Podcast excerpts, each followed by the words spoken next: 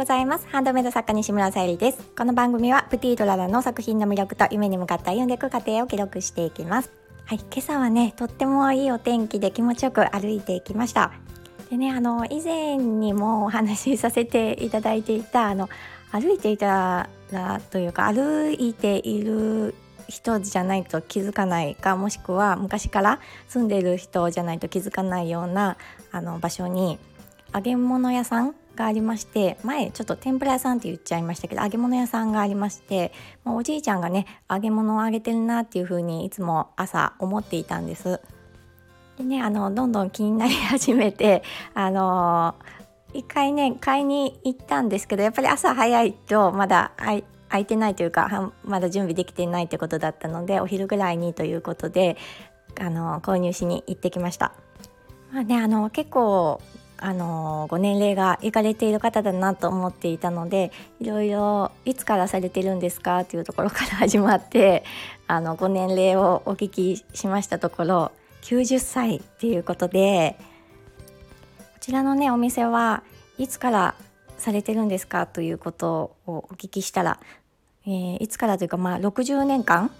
されているっていうことでして えっと私が生まれてないなってまずなってそうするとねいろんなあの、うん、私の知らないこの地域の歴史を見てきたんだなとか思っていろいろ質問しちゃいました本当にねそれこそ習慣の神だなと思いながら もうねあの多分日課になっていてやって歯磨きのようにやっていないとあのうんなんか変な感じがするような ところまで駅まで行ってるんだろうなと思います。昔はねあのコロッケは10円だったんだよとかねいろいろお聞きしてで私もあの購入させていただいてあのかき揚げとかねえーと、お蕎麦にのせて食べたりして美味しくいただきました、はい、ちょっと前置きがすごく長くなってしまったんですが今日の、えー、テーマが「こんな時どうしてますか?」レジン編ということでとねあのハンドメイドをされていない方だとあまり馴染みがないのかもわからないんですが、まあ、レジンという透明の樹脂を使用していろいろね私はアクセサリーなど使作ったりしているんですけども昨日もねあのそのレジンを使ってモールドと モールドと呼ばれる型に流し込んでお花と一緒にね流し込んでまた新しい作品を作る準備をしていました。その場で固められる UV レジンとあとはまあ二液性の、まあ、1日ぐらいねちょっと放っておかないと固まらないレジンとありましてで昨日はその後者のタイプを使用していました。でねまああの過去にもいろいろ失敗はあるので、まあ、今回もどうかなと思って朝起きてすぐね型から外してみると本当にまあ 0. 何ミリとかの気泡が表面にね入っていたりして、うん、これを商品にはできないなというので、まあ、どうしようかなっていうところで葛藤があります。まあ、レジンをね扱われている作家さんでしたらその時どうしますかっていうので ちょっと投げかけてみようと思いました。結構ねあのドライフラワーもあの限られたものを使って作っていたりするとね。ちょっとそういう気泡とか入っていたりするとすごいショックだったりして。また、まあ、やり直すかもうね。あの、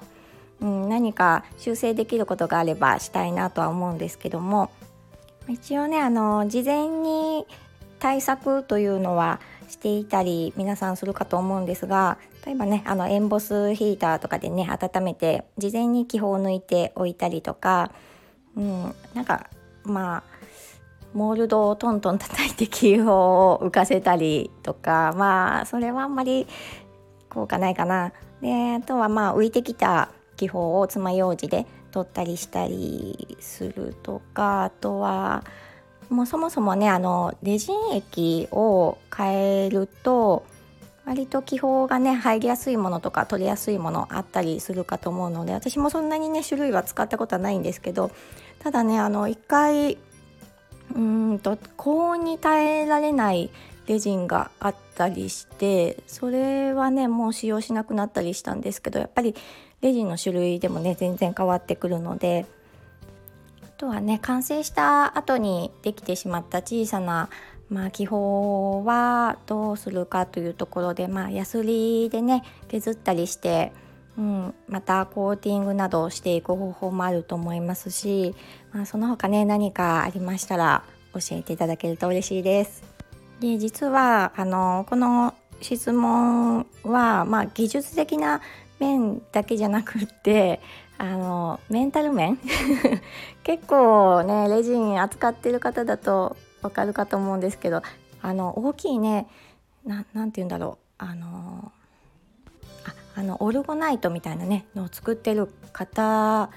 だと大量のレジンね使ったりすると思うんですけどそういった時にね表面に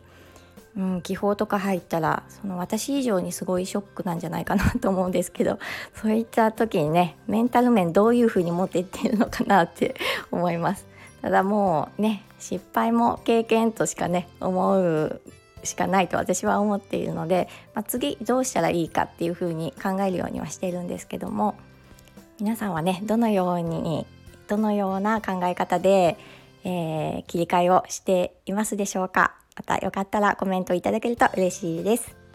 私はねちょっと今日予定外ではありますがもう一度ちょっとねあの作り直してみようかと思っております、であとは、えー、ジュエリーケースのオーダーいただいている商品の仕上げとあとサンキャッチャーの方もねオーダーいただいているのでそちらの方を、えー、作っていきたいと思いますはい、今日も聞いてくださりありがとうございます。プティーララさゆりでした。